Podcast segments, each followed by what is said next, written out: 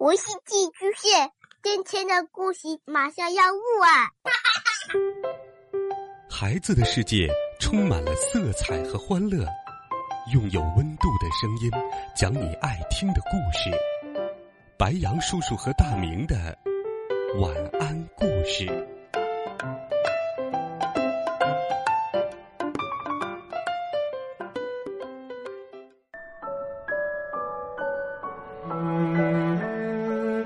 小朋友们，晚上好！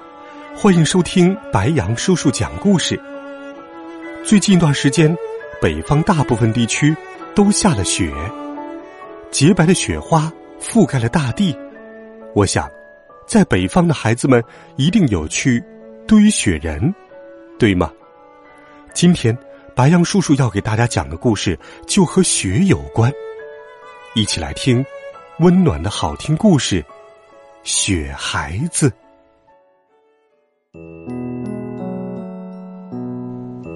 森林有一座小木屋，小木屋里住着兔妈妈和她的孩子小白兔。有一次，森林里下雪了，那雪可大了，动物们都不敢出来，家里的食物越来越少。后来。大雪终于停了，现在，兔妈妈可以趁着雪停，到外面找些吃的回来。可是，谁来和小白兔作伴呢？兔妈妈想了一个好办法，那就是给小白兔堆了一个雪孩子。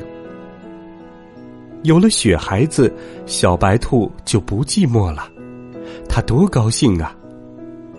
可是因为家里只有半个胡萝卜，所以雪孩子的鼻子只能短短的，一点儿也不神气。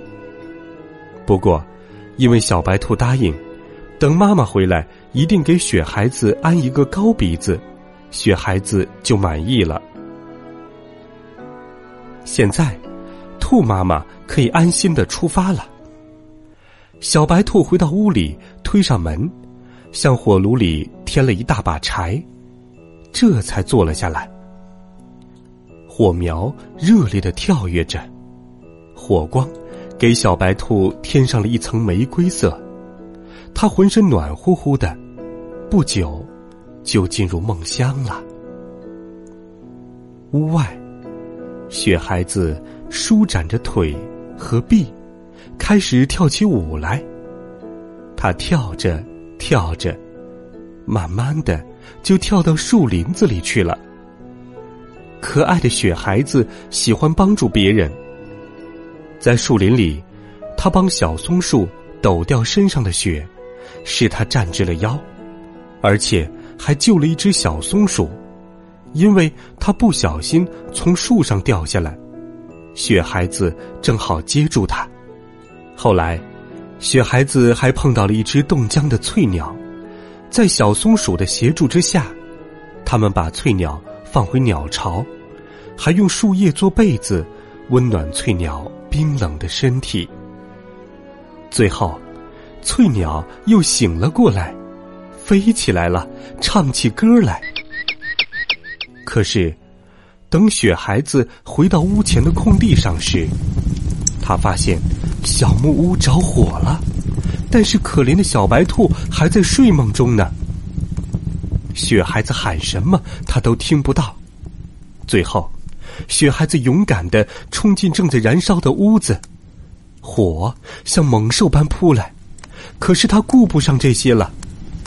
雪孩子张开了两条细弱的臂膀，他的臂膀本来是粗壮结实的，可是火在融化它。使他的臂膀越来越细小了。不过，他还是用身体抵挡着烈火的袭击，用力不让火舌燎到小兔子。勇敢的把小白兔抱出了屋子。那只曾被雪孩子救活的翠鸟飞来了，是这场大火把它召唤来的。现在，他所看到的雪孩子已经又瘦又小。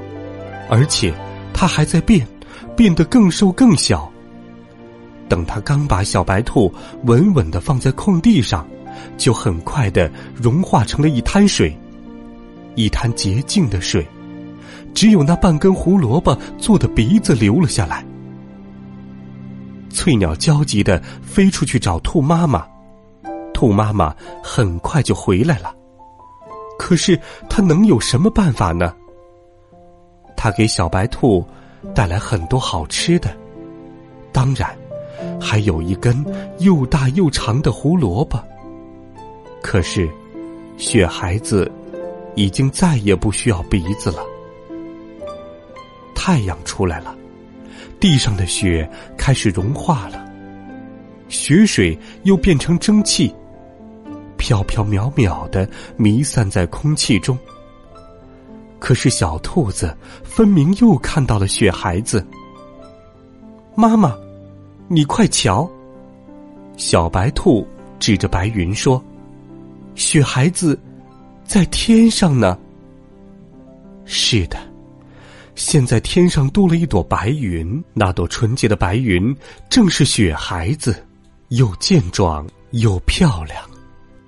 它在高高的天空里，向小白兔他们挥手呢。